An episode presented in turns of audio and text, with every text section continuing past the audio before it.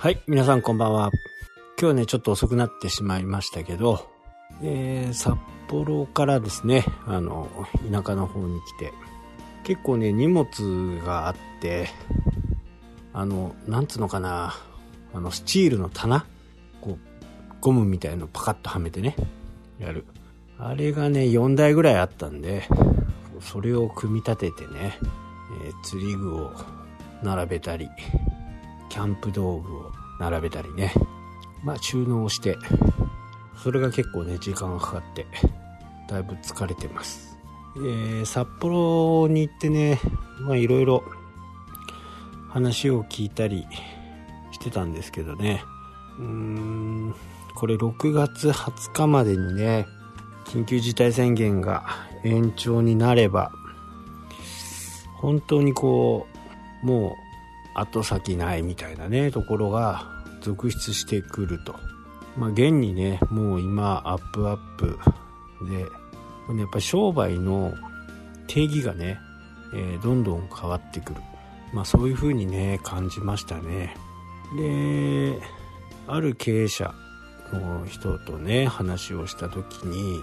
まあ友達が外国にいて、で、外国でもね、えーまあまたさらに感染症の人たちがね、増えてきて、まあ本当にロックダウンという風な形になった時にね、まあ日本でやってるようなことを、まあ日本はこういうことがね、流行ってるよっていうことをね、えー言ってあげて、それがね、うまいことヒットしたと。で、普通にね、えー営業はしてないんだけどね、今まではこう、夜の、まあ酒場みたいなところですね。で、それがコロナになって、今度モーニングをやりだして、それからテイクアウトもやりだして、で、うまくいってると。まあ、その国々によってね、えー対処法とか、いろいろ違うんですけどね。日本の場合はね、あのーそんなに行動規制をできるような、これ遡って言っちゃうとですね、憲法で保障されてるみたいなところがあるんですよね。緊急事態とか非常事態宣言になった時に、どこまで国がね、人々の行動を抑えることができるかとか、あそういったところがね、まあ、先進国の中ではダントツに低いんです。一番低いんですね。まあ、だ、だからね、あのーまあ、政府も緊急事態宣言だとは言ってもね、どこどこ行くなとか、そういったことがね、行えないんですよね。すべてがね、お願いベースなんですよね。だから、罰金とかね、そういったものっていうのは、まあ、できないわけです。でやらなかったらやらないでね、文句を言う。言うやったらやったで文句を言うっていうね、えーことになっちゃうんですよね。まあ、文句が言える立場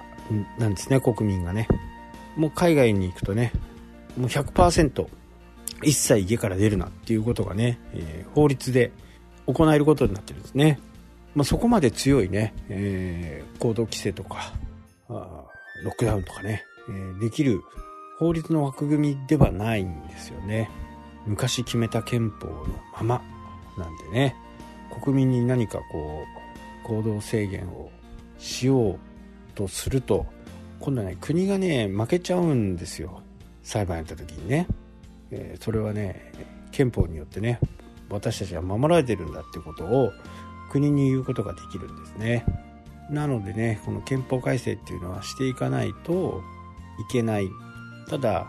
憲法改正というとね、まあ、すぐ、えー第9条の話になってしまうんですよね。まあだからこの辺のね、えー考え方、えー人を守るためにね、えーどうできるのかっていうことなんでね、いい話だとは思うんですよね。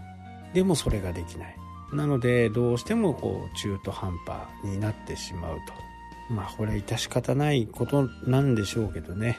まあ、ワクチン接種もね、えー田舎の方でも始まって、今日からだったかな？今日から、始まっあ、明日からってね、明日から始まるって言ってましたんで、えーまあね、田舎なんで結構早めに、えー75歳以上の人は終わっちゃうのかなまあ1週間10日ぐらいあればね多分終わるぐらいの規模かなというふうに思います。6月20日までね、えー、このまま行くとまずなるでしょうね。まあそうなった時にねどうするかっていうことはね皆さんこう考えていたりね、えー、すると思いますけどまあ僕自身としてもね、ここまで長引くと思ってないですしまあいろいろこう判断ミスっていうのがね今を振り返ってみるとあったかなと、まあ、高校のね融資にしてもねまあ1年だろうと思ってね、えー、1年の猶予期間を設けていたんですけど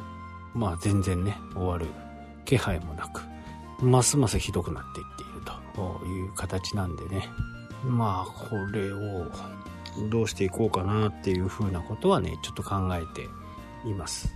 なので据え置きをね3年ぐらいにしとけばよかったかなというふうにね思っていますね。まあどっちにしてもねそういう高校とかのものとかね、えー、政策金融高校かなは払っていくんですけどね、えー、もう世の中がこれだけ良くない状況の中で、えー、払っていくのはねなかなか厳しいかなと。まあとはいえね、えー、ワクチンが終わればこれワクチンのね良し悪しはねこう本当に皆さん、うん、考えた方がいいかなといろいろ調べてね、えー、自分なりに、えー、考えた方がいいかなと、えー、僕個人的にはね僕ぐらいの年50を過ぎたらね別に売ってもいいかなっていうふうにね思いますけどね。えー、若い子はね本当にこう注意しながらねよく調べて、えー、今蔓延してない状況であればね、まあ、積極的に打たない方がいいかなというふうには思っています、まあ、10年20年ぐらい生きればいい人たちは打った方がいいかな。周りにも迷惑はかかんないしね。まあこのワクチンのね、えー、問題はどんどんまた広く深くなっていくと思いますけどね。ただ今現況を考えると、これが今最善の手なのかなというふうには思いますね。まあ、すすきのも本当にね、えー、怪しい状況ではあると。ただね、流行ってる店は流行ってるんですよね、普通に。うん。だこの辺をね、えー、どういう風にしていくかということは、まあ、再三前から言っているようにね、えー、顧客のフォローができているところであればね、そこはね、問題なく動いていると。こんな時期じゃなくてもね、日々の顧客に対してのサービス、顧客管理っていうのをしっかりやっていけばね、こんな時でもね、えー、まあ、お店はね、えー、通常平時の時の半分になってるかもしれないですけど、半分でもね、えー、うまく稼働しているという風な形なんでね、えー、これを機にね、こうなった時にこうしようっていうことをね、また次考えるようなビジネスチャンスをね、えー、逃さないためにもね、